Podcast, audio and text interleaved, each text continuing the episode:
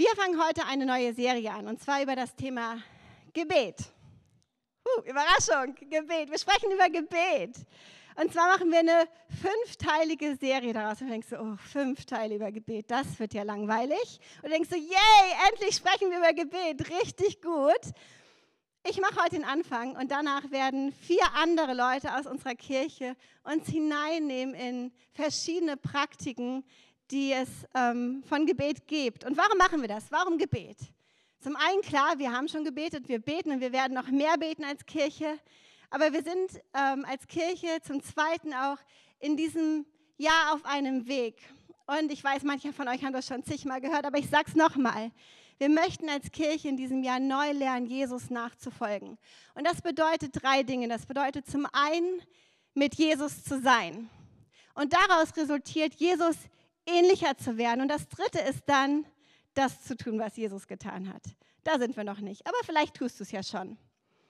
Wir fangen dieses Jahr erst mit dem einen Punkt an mit Jesus zu sein. Wir glauben, dass wir mit Jesus sind durch geistliche Praktiken, die wir uns genauer anschauen. Und wir haben schon über Stille und Einsamkeit gesprochen und über Sabbat und jetzt geht es in Gebet. Und es ist noch nicht zu spät für dich mit einzusteigen und mitzugehen. Gebet hat ganz verschiedene Formen. Deswegen nehmen wir uns auch zweieinhalb Monate Zeit dafür. Und bevor ich jetzt richtig einsteige heute und so die Grundlage lege, möchte ich selbst auch noch beten. Heiliger Geist, ich brauche dich heute Morgen. Ich brauche dein Sprechen durch mich. Ich bin nicht perfekt, ich bin Mensch, aber du bist es, du bist perfekt. Und du hast eine gute Absicht für das, was du uns heute mitgeben möchtest. Und ich bete einfach, dass mein Herz bereit ist, das zu sprechen, was du mir aufs Herz gelegt hast. Ich bete, dass unsere Ohren offen sind zu hören, was du uns persönlich sagen möchtest, dass unsere Augen offen sind, das zu sehen, was du uns zeigen möchtest, unser Herz bereit ist, es aufzunehmen und dass wir dann auch in irgendeiner Form in der Lage sind, das umzusetzen in unserem Alltag. Das beten wir in deinem Namen, Jesus. Amen. Wer von euch betet so richtig gerne? So richtig viel und richtig gerne, so 30 Minuten plus am Tag. Jeden Tag.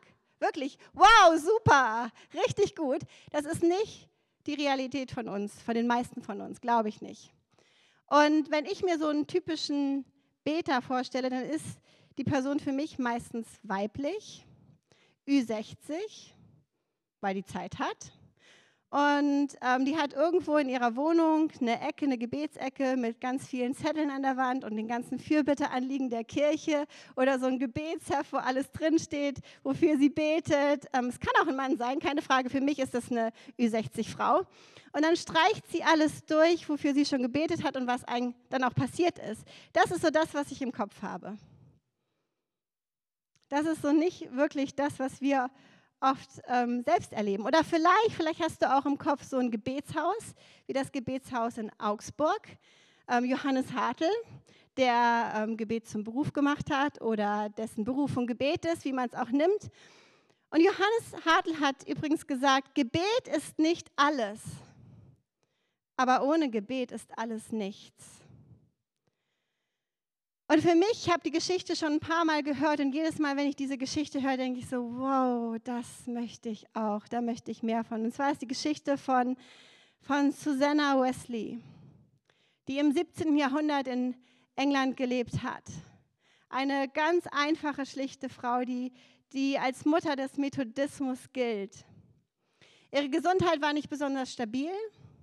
Ihre Ehe war, um es leicht zu sagen, dysfunktional. Sie verlor neun Kinder im Säuglingsalter und brachte weitere zehn Kinder auf. Allein das macht sie für mich für eine Heilige. 19 Kinder gebären. Ihr Haus brannte zweimal ab. Ihr Mann wurde zweimal inhaftiert. Und dennoch war ihr Leben durch Gebet gekennzeichnet. Sie begann in ihrer Küche eine Sonntagsschule, die kurze Zeit später in die Scheune verlegt wurde, weil 200 Menschen kamen, plus um sie predigen und beten zu hören. Sie unterrichtete ihre Kinder selbst, und zwar Mädchen und Jungen gleichermaßen. Und ich frage mich, wenn ich das so lese, diese, Licht, diese Liste oder sehe oder höre, wie um alles in der Welt hat sie das gemacht? Wie hat sie das hingekriegt? Sie war schlicht und einfach eine Frau des Gebetes. Sie betete mit zehn Kindern im Haus. Wie geht das? Also bei uns ist das ja so, dass ich, wir haben zwei Kinder, ähm, mittlerweile habe ich mir so ein Zeitfenster geschaffen bei uns zu Hause. Wenn die Kinder merken, so Mama ist an dem Punkt, wo es knallen könnte oder ich lauter werde, dann weiß ich mittlerweile, jetzt brauche ich eine Auszeit. Und dann sage ich zu Zoe und Ava, ich brauche jetzt fünf Minuten in meinem Zimmer. Dann gehe ich in mein Schlafzimmer, mache die Tür zu und dann gehe ich in die Stille vor Gott und bete. Atme ein und aus und komme wieder zur Ruhe. Manchmal dauert das auch 15 Minuten. Aber meine Kinder wissen, dann dürfen sie mich nicht unterbrechen. Und das klappt meistens. Susanna konnte das nicht bei zehn Kindern in dem Haus, wo sie wohnte. Da war immer irgendwo ein Kind. Also zog sie sich ihre Schürze über den Kopf. Das habe ich jetzt nicht, ich habe keine Schürze. Sie zog sich die Schürze über den Kopf und dann war sie in ihrem Gebetsraum. Und die Kinder wussten in dem Moment, jetzt darf Mama nicht gestört werden. Dort unter dieser Schürze schüttete sie ihr Herz vor Gott aus, klagte, trauerte, betete für ihre Kinder. Und ihre Gebete hatten Einfluss. Sie veränderten was. Ich bete aktuell auch keine 30 Minuten am Tag. Und schon gar nicht stundenlang, aber ich bete jeden Tag. Ich rede jeden Tag mit Gott. Das gehört zu meinem Alltag ganz natürlich mittlerweile dazu. Ich habe neulich Zoe, meine Größte, gefragt, Zoe, was ist für dich Gebet? Und ihre schlichte Antwort war, Jesus zu erzählen, was gerade in meinem Leben passiert. Das ist Gebet und ich habe das Gefühl, es ist eigentlich so einfach und doch komplizieren wir das oder machen es schwerer, als es ist. Gebet ist für mich manchmal leise und dann wieder laut. Manchmal bin ich gefrustet und bringe das auch vor Gott. Oder ich bin voller Dankbarkeit, voller Wut. Ich mache es in Gemeinschaft oder alleine, im Büro, im Bett, am Tisch mit meiner Familie oder allein, wenn ich durch den Kiez fahre, auf dem Fahrrad, im Auto und ja auch auf der Suche nach einem Parkplatz, an der Kasse. Da, wo ich gerade bin, spreche ich mit Gott. Und das sieht unterschiedlich aus, aber eins ist es für mich immer, nämlich authentisch ehrlich, dass ich einfach sage, was los ist. Ich brauche Gebet in meinem Leben, in meiner Ehe, für mich selbst, als Mutter, als Ehefrau, als Pastorin. Und die Kirche braucht unser Gebet. Denn Gebete verändern was. Vor zwei Wochen hatten wir einen jungen Mann bei uns zu Besuch, der David. Und ähm, der hat auf dem Herz, Pfarrer in der evangelischen Landeskirche zu werden. Und der kam hinterher noch mit ein paar von uns zum Essen und, ähm, und wir haben darüber gesprochen, was so sein Herz ist, seine Sehnsucht. Und er hat gesagt, ich, ich, ich sehne mich nach Erneuerung und Erweckung in der Landeskirche. Und deswegen will er da hingehen. Ich habe ihn gefragt, was glaubst du, was es dafür braucht? Und seine Antwort war Gebet. Und Jesus, dem wir als Christen nachfolgen, lebte uns sein Leben im Gebet vor. In Lukas 5, 16 heißt es, doch trotzdem verbreitete sich das, was er tat, noch schneller und die Menschen strömten herbei, um ihn predigen zu hören und von ihren Krankheiten geheilt zu werden. Jesus zog sich jedoch immer wieder zum Gebet in die Wüste Eremus, in die Stille und Einsamkeit zurück. Lukas 6, 12. Nicht lange danach stieg Jesus auf einen Berg, um zu beten. Er betete die ganze Nacht, die ganze Nacht hindurch. Bei Tagesanbruch rief er all seine Jünger zusammen und wählte zwölf von ihnen aus, die er Apostel nannte. Lukas 9, 28. Etwa acht Tage später nahm Jesus Petrus, Jakobus und Johannes mit auf einen Berg, um zu beten. Während er betete, veränderte sich das Aussehen seines Gesichts und seine Kleider wurden strahlend weiß. Markus 1,35, um ein anderes Evangelium zu gehen. Ganz früh, es war noch Nacht, ging Jesus allein an einen einsamen Ort, um zu beten. Und Lukas 18,1, eines Tages zeigte Jesus seinen Jüngern durch ein Gleichnis, wie wichtig es ist, beständig zu beten und nicht aufzugeben. Jesus betete regelmäßig. Brauchte er das? Scheinbar schon.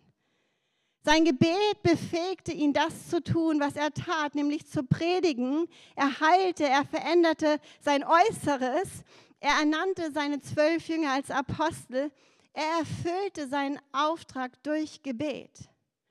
Und irgendwann merkten die Jünger das auch und gingen zu ihnen und fragten, Lukas 11 ab 1, einmal hatte Jesus Halt gemacht, um zu beten. Als er aufgehört hatte zu beten, kam einer seiner Jünger zu ihm und bat, Herr, lehre uns zu beten, so wie Johannes es seine Jünger gelehrt hat. Und Jesus antwortete, wenn ihr betet, dann sprecht. Und dann folgt das Vaterunser, was die meisten von uns auswendig kennen, wenn ihr denn christlich sozialisiert wurdet. Und das, was wir heute sprechen auf Deutsch, das finden wir in der Luther-Übersetzung in Matthäus 6 ab Vers 10. Darum sollt ihr so beten und ihr könnt es gerne, wenn ihr möchtet, mit mir mitbeten. Unser Vater im Himmel, geheiligt werde dein Name, dein Reich komme, dein Wille geschehe wie im Himmel, so auf Erden. Unser tägliches Brot gib uns heute und vergib uns unsere Schuld, wie auch wir vergeben unseren Schuldigern. Und führe uns nicht in Versuchung, sondern erlöse uns von dem Bösen. Denn dein ist das Reich und die Kraft und die Herrlichkeit in Ewigkeit. Amen. Der letzte Satz wurde manchen Handschriften hinzugefügt. Es ist eigentlich so eine Doppelung vom ersten Teil. Aber was wir sehen, ist, Gebet stand für Jesus im Mittelpunkt. Das war zentral und unverzichtbar für sein Wirken. Er tat es dann, wann immer er es konnte. Und das war meistens früher Morgen, wenn noch alle schliefen. Oder die ganze Nacht hindurch, was auch immer, wann immer es ging. Und für Jesus schien das kein Gesetz zu sein, keine Pflicht, kein Muss, sondern erforderlich für seinen Dienst. Ist das unsere Erfahrung, auch wenn wir vielleicht im Kopf haben, ich brauche regelmäßiges, kontinuierliches Gebet in meinem Leben, es täte mir gut. Und vielleicht wissen wir das und, und dann klappt es doch nicht und dann wird es ein Schuldgefühl daraus. Dann denken wir so, oh Mist. Dann kommt Scham hoch, weil wir es nicht schaffen. Ich kenne das auch. Und wenn wir beten, dann tun wir doch meistens das, wir gehen als erstes zur Fürbitte. Wir beten für Dinge, die wir brauchen oder andere brauchen. Das fällt den meisten von uns am einfachsten. Also was hindert uns heute am Beten? Ich habe mal vier Dinge mitgebracht, die uns womöglich daran hindern zu beten. Und das erste ist Wohlstand. Uns geht es zu gut. Noch zu gut. Das zweite ist digitale Ablenkung. Es gibt immer etwas anderes, was wir tun könnten. Geschäftigkeit, unser Leben ist einfach zu voll. Oder Säkularismus und Atheismus. Ich brauche Gott nicht. Es gibt ihn sowieso nicht. Und wenn es ihn gäbe, wenn er existiert, dann ändert es sowieso nichts daran. Mein Gebet ändert sowieso nichts. Doch Gebet ist die größte Schwachstelle für uns Nachfolger von Jesus. Ich sage das nochmal. Gebet ist die größte Schwachstelle für uns als Nachfolger von Jesus. Und der Erzbischof von der Kirche von England, Justin Welby, sagte, beim Gebet geht es nicht darum, Bitten in den Himmel zu senden. Es erlaubt Gott, uns Jesus Christus ähnlicher zu machen. Also was ist Gebet? Mit Gott reden. Ein Mittel zum Zweck für Beziehung mit Gott. Und jede gute Beziehung braucht regelmäßiges, kontinuierliches Gespräch. Wir brauchen Kommunikation, wenn wir einander besser kennenlernen wollen. Meine Ehe braucht das. Und wir hatten in 2020 so wahrscheinlich das Jahr, wo wir einfach noch nie so viel zu tun hatten als Ehepaar und als Familie. Es war unser Crash als Ehepaar. Und wir haben das echt gemerkt. Wir haben uns manchmal nur noch Sachen zugetextet, obwohl wir im gleichen Haus saßen. So über Telegram. Ich saß in der Küche, Edwin im Wohnzimmer, die Kinder irgendwo mittendrin und wir haben versucht, irgendwie das Leben auf die Reihe zu kriegen. Und es war einfach viel zu viel. Und was darunter litt, war unsere Ehe, unsere Kommunikation. Und dann haben wir uns entschieden, 2021 mal wieder für uns was zu tun, für unsere Ehe. Und wir haben einen Ehekurs gemacht, den wir demnächst auch als Kirche starten, der uns geholfen hat, wieder und nicht nur bei unserer Kommunikation, auch bei anderen Dingen, da wieder anzusetzen und drüber ins Gespräch zu kommen. Kommunikation ist wichtig in jeder Beziehung, aber insbesondere auch in der Beziehung zu Gott. Und so fragen die Jünger Jesus, lehre uns zu beten. Das ist im Übrigen die einzige Frage dieser Art, die wir in den Evangelien finden. Lehre uns zu beten, nicht lehre uns zu predigen oder lehre uns Kranke zu heilen oder lehre uns Dämonen auszutreiben. Das zeigt Jesus ihnen auch irgendwie, aber darum fragen sie ihn nicht. Diese Bitte ist einmalig. Und Jesus lehrt sie das Vaterunser was mit Sicherheit keine Liturgie ist. Kein festgelegtes Gebet, das wir immer so in dieser Form sprechen müssen, sondern eher ein Modell, ein Gebetsmodell, ein Rahmen für unser ganz persönliches Gebet zu Gott. Und wir wollen uns heute die erste Hälfte dieses Gebetes genauer angucken. Und ich möchte euch vier Punkte mitgeben, die uns vielleicht das nächste Mal, wenn wir es wagen, mit Gott zu sprechen, daran erinnern können, wie wir mit Gott beten. Und das erste ist Vater unser. Gott ist unser Vater. Gott ist meiner und dein himmlischer Vater. Und Gott ist ein guter Vater, das haben wir auch gerade gesungen. Jesus selbst sagt zu Gott Vater. Und er möchte, dass du ihn genauso erlebst, dass du die gleiche Beziehung mit ihm hast wie er. Und bevor ich weitergehe bei diesem Punkt, möchte ich eins sagen und eins feststellen. Mir ist bewusst, dass es für einige von euch hier möglicherweise schwierig ist, zu Gott Vater zu sagen. Weil ihr entweder einen Vater hattet oder habt, der nie anwesend in eurem Leben ist. Oder weil eure Beziehung zu eurem irdischen Vater toxisch ist, schwierig ist. Er ist nicht anwesend in eurem Leben. Er kennt euch nicht wirklich. Aber ich möchte euch ermutigen, da dem hinterher zu gehen. Da euch vielleicht auch Hilfe zu suchen bei Seelsorgern oder Therapeuten oder im Gebet mit uns in eurer Kleingruppe, mit jemandem aus der Kirche darüber ins Gespräch zu kommen, wenn ihr das nicht bereits tut. Und das wird Zeit brauchen, das aufzuarbeiten, wenn ihr so eine Beziehung zu eurem Vater habt oder eben gar keine habt. Aber das ist es wert. Das braucht es, denn Deine Beziehung zu deinem himmlischen Vater sollte nicht durch deine Beziehung zu deinem irdischen Vater zerstört sein oder zerstört bleiben. Denn für Jesus stand das an erster Stelle, dass Gott Vater ist, ein guter Vater. Das war seine Perspektive auf Gott.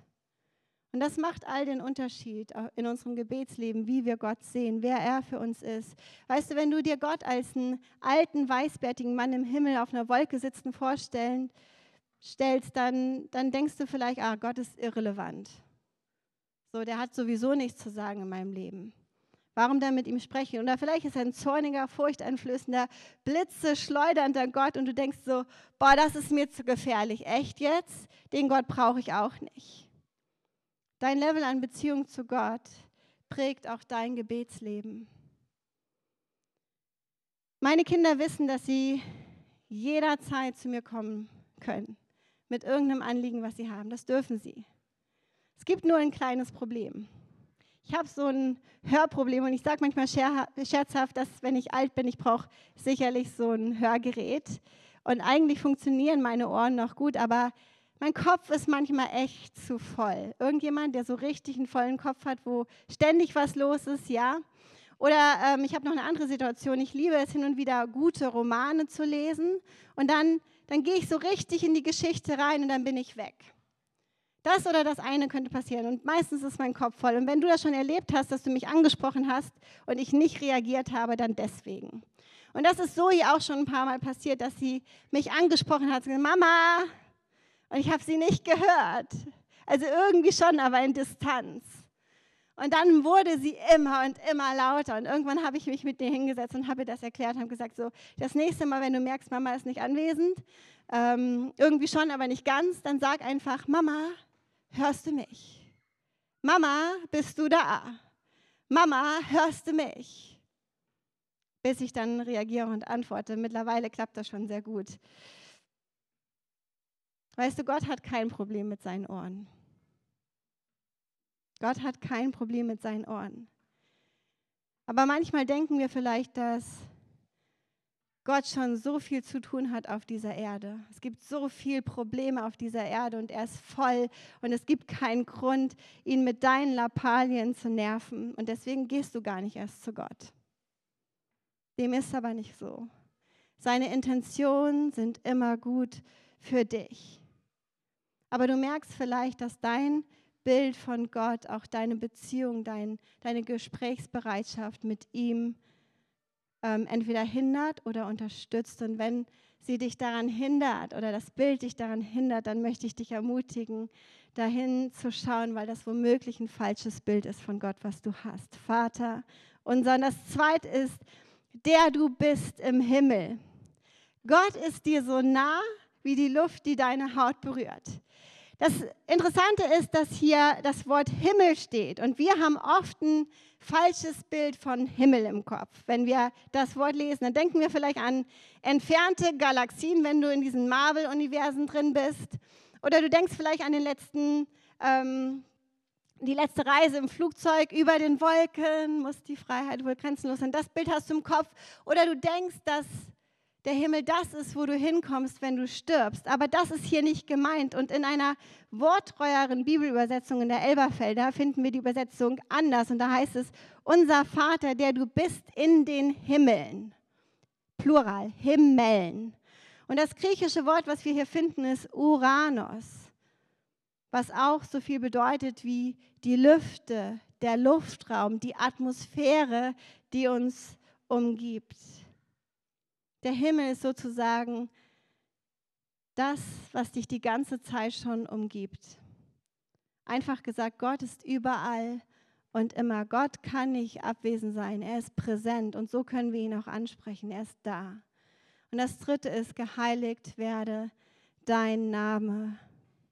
Das Hauptziel des Gebets ist die freudige, dankbare und ehrfürchtige Freude an der Gesellschaft des Vaters. Geheiligt werde dein Name. Auch das ist wieder so ein Wort, was wir in unserer Umgangssprache nicht mehr benutzen. Geheiligt ist dein Aussehen, geheiligt ist dein Outfit, geheiligt ist dein Job. Sagt keiner, oder? Schon mal gesagt? Geheiligt. Aber was es eigentlich bedeutet, geheiligt bedeutet hervorgehoben, besonders gut und schön. Und im Kontext von Gott bedeutet es einzigartig und unvergleichbar.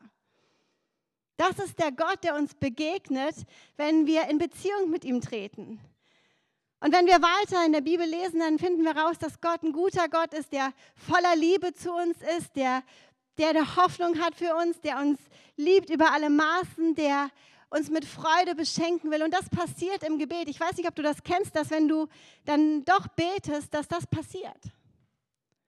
Dann kommt auf einmal ein Friede in dir hoch, den du vorher nicht hattest. Du bringst Dinge vor Gott und, und es ist Friede da. Du bringst Dinge vor Gott oder dich selbst und du bekommst neue Freude für dein Leben. Du bringst Dinge vor Gott und, oder Menschen vor Gott und auf einmal hast du Liebe sogar für deine Feinde, deinen Ehemann oder deine Kommilitonen oder deinen Nachbarn. Und das ist das Resultat von Gesellschaft mit Gott, dem Vater.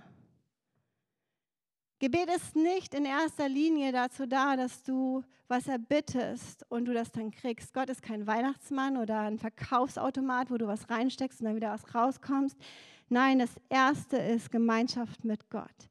Und daraus fließt ganz natürlich neue Liebe, neue Freude, neuer Frieden und das, was Gott uns geben möchte. Gott ist heilig, unvergleichbar, einzigartig gut und schön. Und das Letzte ist, dein Wille geschehe wie im Himmel, so auf Erden. Gebet macht wirklich einen Unterschied. Glaubst du das? Glaubst du, dass dein Gebet einen Unterschied macht? Ich glaube das auf jeden Fall. Aber es geht nicht in erster Linie darum, dass Gebet einen Unterschied in deinem Leben macht, sondern dass Gottes Willen sich in dieser Welt mehr und mehr entfaltet, wie im Himmel, so auf Erden. Das ist das, was wir beten. Wo wir Erneuerung und Erweckung erleben, ja auch in unserem persönlichen Leben, aber auch in der Kirche. Nicht durch harte Arbeit oder gute Predigten oder erstklassige Musik. Das ist alles gut. Aber das ist es nicht in erster Linie, sondern Gebet. Glauben wir das wirklich? Dass Gebet einen Unterschied macht, wenn wir es sprechen. Warum sagen wir manchmal Dinge wie Gott ist in Kontrolle? Safe, es ist sowieso, wie es ist. Alles, was geschieht, hat einen Grund. Was wir da nämlich sagen, Gott ist in Kontrolle, ja, das stimmt irgendwie, aber auch nur halb, bedeutet das, egal ob wir beten oder nicht, es macht keinen Unterschied. Gott ist sowieso in Kontrolle. Ja und nein, jein. Weil wenn das so eins zu eins ist, dann brauchen wir nicht zu beten. Dann ist Gebet eine Sackgasse. Dann passiert dort nichts Besonderes. Dann ändert es nichts, ob wir es tun oder sein lassen. Und Dallas Willard schreibt, und wir haben den dieses Jahr schon öfter gehört, schreibt folgendes, Gottes Antwort auf unser Gebet ist keine Farce. Er gibt nicht vor, dass er unser Gebet erhört, wenn er nur das tut, was er sowieso schon tun würde. Unsere Bitten machen wirklich einen Unterschied in dem, was Gott tut oder nicht. Die Vorstellung, dass alles genauso geschehen würde, unabhängig davon, ob wir beten oder nicht, ist ein Gespenst, das die Gedanken vieler verfolgt, die aufrichtig zum Glauben an Gott sich bekennen. Es macht das Gebet psychologisch unmöglich und ersetzt es bestenfalls durch tote Rituale. Und natürlich reagiert Gott nicht darauf, du würdest es auch nicht. Gebet macht einen Unterschied in meinem Leben, in unserer Kirche, in deinem Leben. Ich habe das diese Woche total erleben dürfen. Also wir haben, diese, wir haben die letzten zwei Wochen unglaublich viel Gebetserhörung gehabt. Aber auch, weil wir wirklich immer wieder auch als Paar und individuell vor Gott gekommen sind und gesagt haben, Gott, was willst du? Was willst du in diesem Punkt? Ich hatte diese Woche ein Gespräch, wo ich zwei Monate für brauchte, das vorzubereiten. Ich wusste, dass ähm, das ist ein wichtiges Gespräch, was ich haben muss. Aber es war so ein Gespräch, ähm, wo ich jedes Mal, wenn ich daran dachte, sich der Magen bei mir umgedreht hat. Kennst du solche Gespräche? Du weißt, du musst dieses Gespräch führen und dein ganzer Magen ist in Aufruhr. So war das für mich. Jedes Mal, wenn ich da saß und überlegt habe, okay, wie formuliere ich das, wie sage ich das, was ist wichtig, was ist nicht wichtig, hatte ich dieses Gefühl im Bauch, zwei Monate lang. Und ich, und ich wusste, ich muss mich gut darauf vorbereiten. Und eins meiner Probleme war, dass ich immer wieder das Gefühl hatte, ich habe mir viel zu lange Zeit gelassen, um dieses Gespräch zu führen. Ich habe einfach zu lange gebraucht, um dahin zu kommen und das Gespräch zu haben. Und natürlich habe ich gebetet. Ich habe viel gebetet und ich habe auch auf dem Weg dorthin gebetet und gesagt, Gott, dein Wille geschehe. Dein Wille geschehe in diesem Gespräch. Es geht nicht um mich, es geht um das große Ganze, was du tun möchtest. Und ich biege in diese Straße ein, das fand in Steglitz statt. Und ähm, so 100 Meter vor dem Ziel sehe ich ein Schild und da steht drauf, es ist nicht zu spät. Und ich habe gedacht, danke Gott. Bin reingegangen in das Gespräch und ich habe einen Frieden erlebt, den ich mir nicht vorstellen konnte. Und das Gespräch ist viel, viel, viel besser gelaufen, als ich es mir hundertmal vorgestellt hatte. Gebet macht einen Unterschied. Insbesondere dann, wenn wir sagen, sein Wille geschehe. Nochmal zusammengefasst. Gott ist unser Vater. Und Gott ist ein guter Vater. Und wenn dein Bild von einem Vater schwierig ist, dann möchte ich dich ermutigen, ein neues Bild zu finden von einem guten Vater. Gott ist dir so nah wie die Luft, die deine Haut berührt. Gott ist überall und immer präsent, im Himmel um dich herum. Er ist spürbar, du darfst jederzeit zu ihm sprechen und er ist nicht zu beschäftigt, dass du deine Lappalie zu ihm bringen könntest. Und das Hauptziel des Gebets ist die freudige, dankbare und ehrfürchtige Freude an der Gesellschaft des Vaters.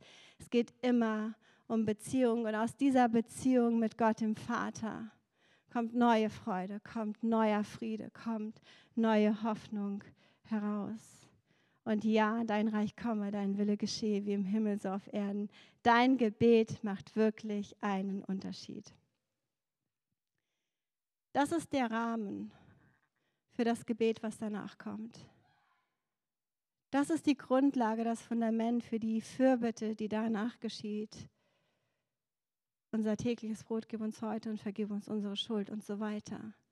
Das ist die Grundlage für Gebet, für Beziehung, für unsere persönlichen Bitten, ein Ausdruck des Vertrauens und einer Abhängigkeit Gott gegenüber. Ich will dich. Dann sagen wir, Gott, wir brauchen dich und nicht das. Dann sagen wir, Gott, wir brauchen dich und nicht irgendwas Spezifisches, was wir uns wünschen. Das Vaterunser ist keine Liturgie zum Rezitieren, auch wenn es gut ist, dass wir das zusammen sprechen. Das hat auch was Wertvolles, aber das ist es nicht in erster Linie. Es ist kein, keine Liturgie, sondern es ist ein Rahmen, ein Modell, in dem wir unsere persönlichen Gebete vor Gott bringen können. Und es ist richtig gut, wenn du das auswendig kannst, weil es dir hilft, in diesen Rahmen reinzukommen. Aber es geht um Beziehung. Es geht um deine Stellung Gott gegenüber, deine Haltung und dein Vertrauen Gott gegenüber.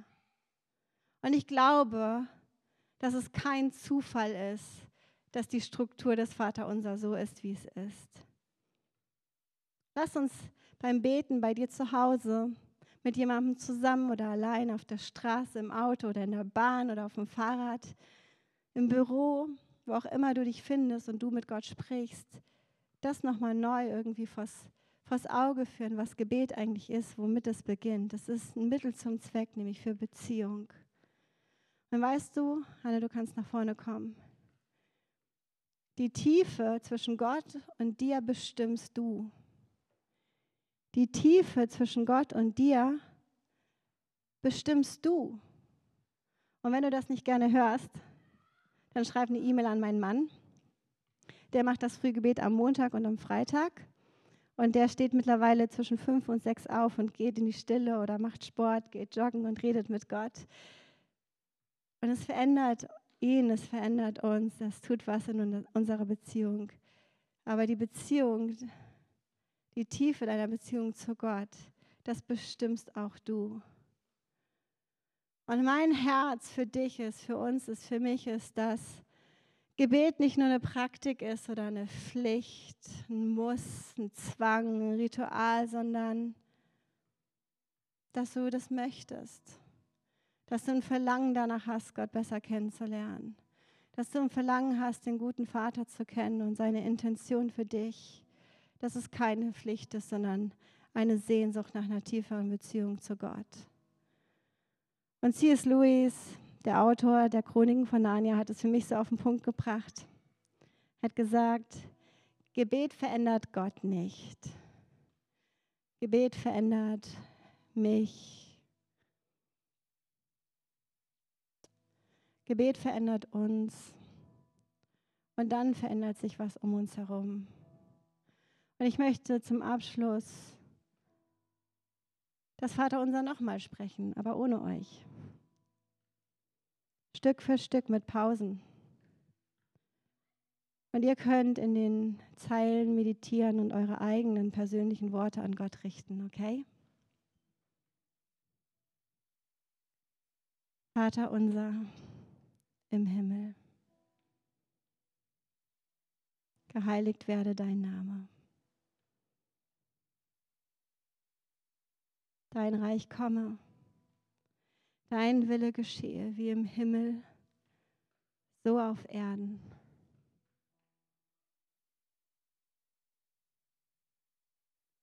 Unser tägliches Brot gib uns heute und vergib uns unsere Schuld, wie auch wir vergeben unseren Schuldigern.